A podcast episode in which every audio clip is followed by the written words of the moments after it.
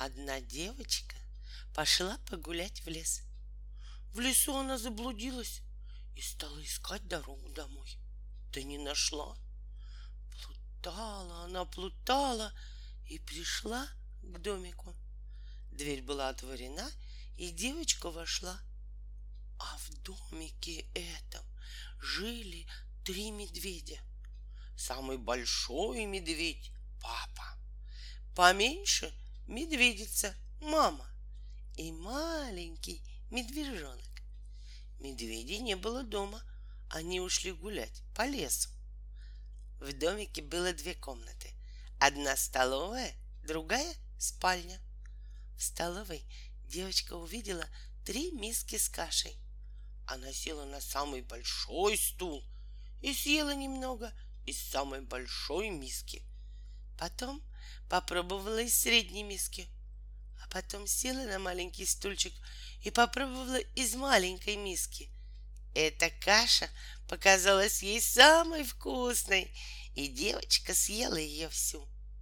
Потом она стала качаться на стульчике и сломала его.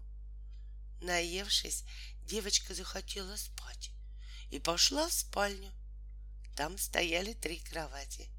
Девочка залезла на самую большую медведя папы, но там ей показалось неуютно. Потом она забралась на кровать медведицы мамы, но в ней было слишком мягко.